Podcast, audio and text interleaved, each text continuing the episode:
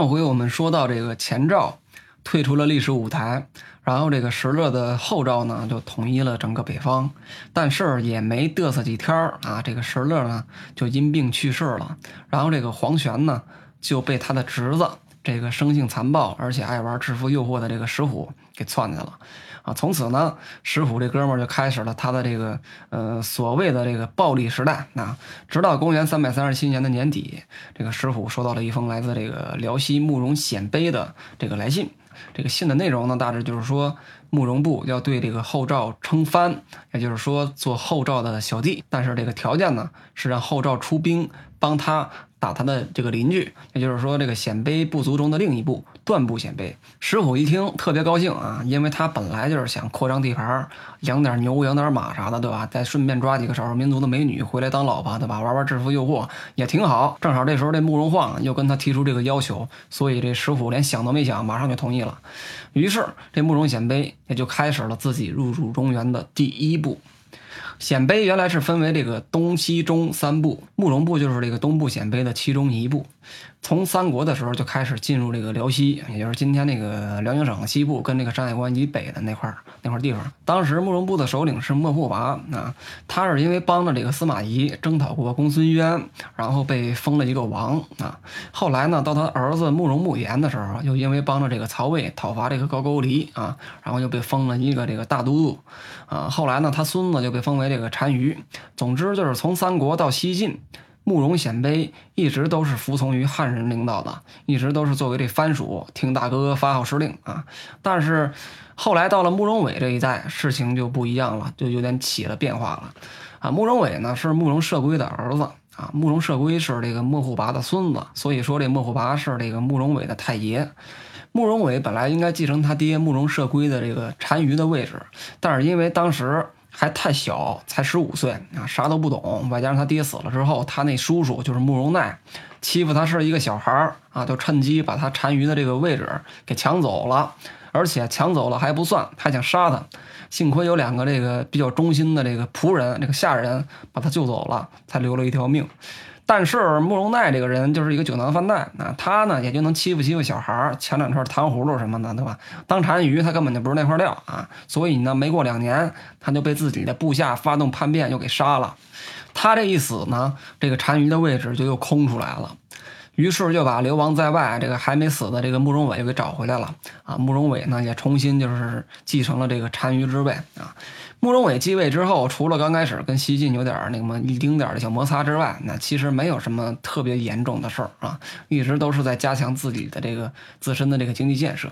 呃，到后来，在这个二百九十四年的时候，又迁居到了那个大吉城，也就是今天那个辽宁的义县。他到了这儿之后呢，就开始大力发展农业啊，就是学这些汉人种庄稼，把那些荒地全给开发了。所以没过几年，这个慕容部鲜卑的这个经济就变得特别好。然后慕容伟就一直带着这些慕容鲜卑，一直在这儿加强建设，然后休养生息，直到后来公元三百零九年，当时这个中原地区就是因为到处都是战乱嘛，很多这个关内的老百姓为了躲避战乱，就开始到处逃亡，有的过江去了江东，然后有的就出了关外，所以呢，很多人就逃到了这个幽州的附近啊，也就是今天这河河北北京这边。但是当时的幽州刺史。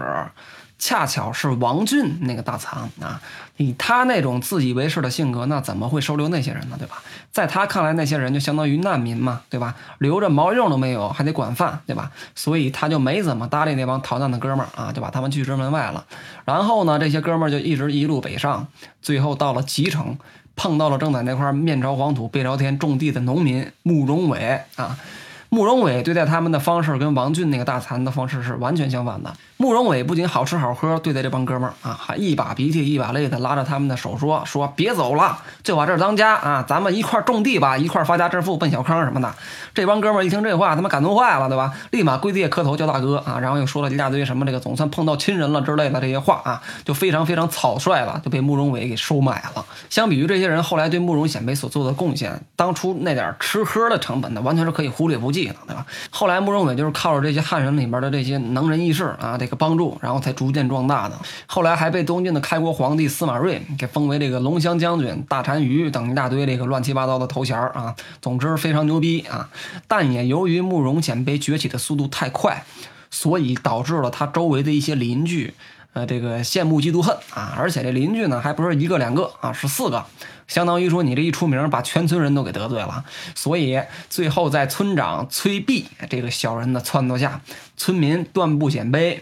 村民宇文不显卑，还有一个别的村的一村民叫高句丽啊，就准备同时出兵教训一下这个慕容显卑，并且瓜分他的地盘啊。但是可笑的是，这哥仨还没等到地方呢。就被慕容伟用一个看似非常简单的离间计就给吓回去了呀！最后只剩下一个慕容显杯还不堪一击啊！所以最后的结果是全村的人也没能打过慕容显杯啊！所以只能这个继续这个嗯那个羡慕嫉妒恨了啊！这块跟大家来说一说这个慕容伟用的这个离间计啊，看似非常简单、非常普通、非常教科书式的离间计啊，就是。当慕容伟知道这哥仨要出兵讨伐他的时候，啊，他就拼命的给这哥仨里面的其中一个宇文不显卑啊送吃的、送喝的，还有一些好东西，反正，然后就故意把这个消息透露给这个段不显卑跟那个高句丽这这这哥俩啊，然后这哥俩一听到这消息之后呢，就合计合计，然后就害怕了，那就怕这个到地方之后，这宇文部会跟那个慕容部联合起来吞并他们，于是呢就撒腿跑了啊，在马上要团战的时候，他们把队友给卖了啊，所以呢，最后这结果是可想而知的啊，被。卖的队友，那就得打字骂你嘛，对吧？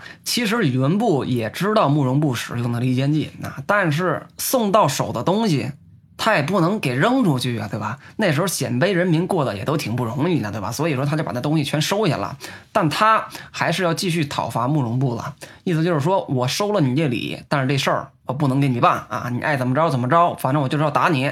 但是他没想到啊，自己的两个队友竟然真信了，于是他最后只能自己一个人硬着头皮上了。结果就是被这个慕容显卑一顿劈头盖脸式的教育啊！教育完之后，这哥仨才算真正认识到这个慕容显卑的强大啊！然后就开始都怂了嘛，都认怂了，就开始向这个慕容部求和啊！那村民都求和了，那村长也不能没有表示啊！所以这村长，也就是晋朝当时那个辽东的最高指挥官崔弼啊，也过来求和。但是他没想到，慕容伟早就知道这些事儿都是他撺掇的，他背后撺掇的，于是就一顿这个威逼恐吓，最后把崔弼这哥们儿吓得这个连夜起飞啊，投奔了那个高句丽啊。慕容伟呢，就趁势占领了整个辽东地区。但是慕容显卑的崛起也引起了这个石勒的注意。当时石勒是想招抚这个慕容显卑，但是慕容伟却不吃那一套啊！非但拒绝了石勒，还大骂石勒是傻逼啊，说不配跟我联手，而且还把石勒派出去的使者送到了东晋建康。石勒听完之后说：“这个慕容伟太他妈嚣张了啊，非要油炸慕容伟。但是由于他当时还得对付刘耀跟钱赵，再加上离这个辽东太远，所以他就没亲自去，而是撺掇了那个呃鲜卑中的另一部宇文鲜卑去攻打这个慕容伟。但是最后的结果呢，是又被揍了一个鼻青脸肿的，那么哭着回来了啊。慕容鲜卑呢，也从此成为了这个真正意义上的呃东北地区的霸主，也就是说这个东北这旮旯的老大啊，对吧？非常牛逼啊！直到后来，那公元三。三百三十三年，慕容伟去世，这个形势才发生转变。慕容伟死的时候是六十五岁啊，这个在古代来看算是比较长寿的了。然后接他班的是他的弟儿子慕容晃啊，虽然是排行老三，但他却是嫡长子，所以说要用他来接慕容伟的班啊。慕容晃接完班之后，也是跟之前那些就是历史上那些继位之后要杀人的皇帝一样啊，慕容晃也准备杀人啊。首先呢，就从他的几个哥哥跟弟弟下手，他觉得他大哥慕容翰啊，在军中的地位要比他高，对他有威胁，所以呢。就要除掉这个慕容翰啊！慕容翰当然也知道慕容慕容晃那个心里想的是什么了。最后呢，就是被迫啊离开了这个慕容部鲜卑啊，开始逃亡在外。最后投投靠了那个段部鲜卑啊。慕容翰走了之后，没过多久啊，这个慕容昭跟那个慕容仁这俩哥们儿，也因为怕就是落到一个跟慕容翰一样的下场，就开始起兵造反，而且呢还占了不少地盘儿。啊，正在这个时候呢，段部鲜卑也过来趁火打劫啊，就是弄得这个慕容晃这个被前后夹击啊，弄得非常惨。但最后段部鲜卑又因为自己内部的一些种种的矛盾啊，后来撤军了啊，然后给这个慕容晃留了一口气儿啊。慕容晃呢，又是靠着这口气儿，又收拾了那个叛军慕容仁啊。所以说，慕容晃在两年之后再次统一了整个慕容部啊，再次成为东北这块的这个老大啊。之后，在公元三百三十七年的九月啊，慕容晃在吉城自立为燕王，这也标志着十六国之一的前燕正式建立。慕容晃当了燕王没几天之后，然后就开始写信给石虎，说让那石虎出兵跟他一起打击这个段部鲜卑，然后瓜分地盘。然后石虎就派了十多万大军，这个水陆都有，浩浩荡荡的向那个段部鲜卑这个进军啊。然后这个慕容晃也率军南下。啊，进攻这个段部鲜卑，一路是烧杀掠抢，把能抢的东西全抢走了。等后来这个石虎的号召大军就是攻入这个段部鲜卑的国都令枝的时候，发现连根毛都没有了啊！石虎就特别愤怒，因为这个本来是说好了的嘛，是帮着这个前燕打这个段部鲜卑，而且这个前燕还对自己称藩，对吧？你既然是藩属，你怎么能抢大哥的东西呢？对吧？于是石虎占领了令枝之后，就直接把这个矛头转向了前燕啊，想顺便也把这个前燕给收拾了。但是最后，由于拖延的时间太久，粮草不足，所以最后只能这个退兵啊。但是没过多久，也就是同年的十二月，那这个段部鲜卑的首领段辽啊，因为之前被这个后赵跟前燕联合夹击啊，最后这个丧城失地啊，被迫逃到了这个密云山里。但是由于这个当时到了十二月啊，天气太冷啊，还下雪啊，那时候也没有什么特别好的取暖方式，在山里还啥吃的都没有，于是把段辽这哥们儿逼得实在是没办法了，要出来投降啊。但是这哥们儿。投降投出了新高度啊！他写信给石虎说说要投降后赵，然后石虎呢就准备派了三万大军去接受投降嘛。但是没想到这哥们儿在临了的时候啊，就不想投降后赵了，突然想投降这个前言慕容晃了啊。然后就把后赵大军过来接应这事儿，又告诉给慕容晃，然后慕容晃就派他的儿子慕容恪啊，率大军埋伏后赵这些军队，把后赵给打了个大败啊！可想而知，段辽这哥们儿是多他妈让人气愤，投降都投的这么前卫，但是最后这哥们儿的下场也没好到哪儿去啊！因为这个成王败寇嘛，就这么简单，对吧？慕容晃肯定不能让他活活太长嘛，对吧？于是没过多久，就随便找一个罪名就把他给杀了。啊，段辽一死呢，也标志着这个辽西的段部鲜卑彻底离开了历史舞台啊。慕容晃呢，也随即把这个矛头指向了另外两个邻居，也就是这个宇文部跟那个高句丽啊。本来他打算先打这个宇文部的，但是恰巧他那大哥，也就是慕容翰。正在宇文部，因为之前慕容翰是投靠了段部鲜卑啊，最后这个段辽不听这个慕容翰的劝阻，然后被后赵跟这个慕容晃打的退出历史舞台啊，打的玩不了啊。之后呢，这个慕容翰又去了这个宇文宇文鲜卑，但是他去了宇文鲜卑之后呢，却没有得到重用啊，反而是被这个宇文部首领宇文义斗归当成那个间谍给监视起来了。最后把慕容翰逼的这个迫不得已，只能靠这个装疯卖傻才能保住一条命啊！最后又被慕容晃派人给救回了慕容部。慕容翰是一个有非常卓越的军事才能跟政治智慧的一个人，他的能力不次于前期辅佐石勒的那个张斌啊。在慕容翰的建议下呢，慕容晃最后决定就是先打高句丽，后打宇文部，然后再入主中原啊。高句丽就是松花江流域附近的一个小政权啊，也就是古代的这个这个朝鲜人啊。当时这高句丽的首领叫高昭啊，这哥们儿叫高昭，但是这哥们儿一点高招都没有啊，轻而易举的就被这个前燕给打残了啊。打残了之后呢，就老实了嘛，对吧？老实了就该打另一个不老实的了嘛，对吧？也就是宇文部鲜卑。打宇文部鲜卑的过程也很简单，这个不需要详细说明啊，就是这。个，呃，慕容翰率大军啊，一举击溃了宇文部，然后又一鼓作气的攻下了宇文部的国都啊，首领这个宇文义六归逃亡漠北，所以最后宇文部鲜卑也由此灭亡啊。其中一部分宇文部鲜卑被慕容晃赶到了这个辽西啊，后来南北朝时期这个北周的奠基者宇文泰就是这些人的后人啊。还有一部分据说是跟着这个宇文义六归逃到了漠北啊，后来形成了这个契丹这个民族。所以这回大家应该知道，我们书上就是经常记载那么多的民族，这都是从哪儿来的了吧，对吧？很多的民族只是名字不一样，但你要是追习这个根源，都是一个老祖宗啊。以后我们还会讲到更多，就是说大家所熟知的民族啊，都跟这个十六国还有南北朝这段时间的这这个政权有很大的关系啊。慕容部吞并这个宇文部之后呢，在东北亚地区就基本上再没有任何的威胁了啊，也就奠定了他这个东北老大这个真正的霸主的这个地位啊，为后来入主中原也打下了非常坚实的这个基础。值得一提的是啊，就是说在这个攻打宇文简卑的时候，慕容翰受了重伤啊，后来在家养了很久的病，病快好的时候呢，又被慕容晃给杀了。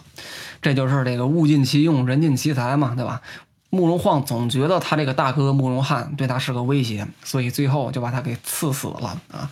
慕容翰是一个非常卓越的这个政治家、军事家，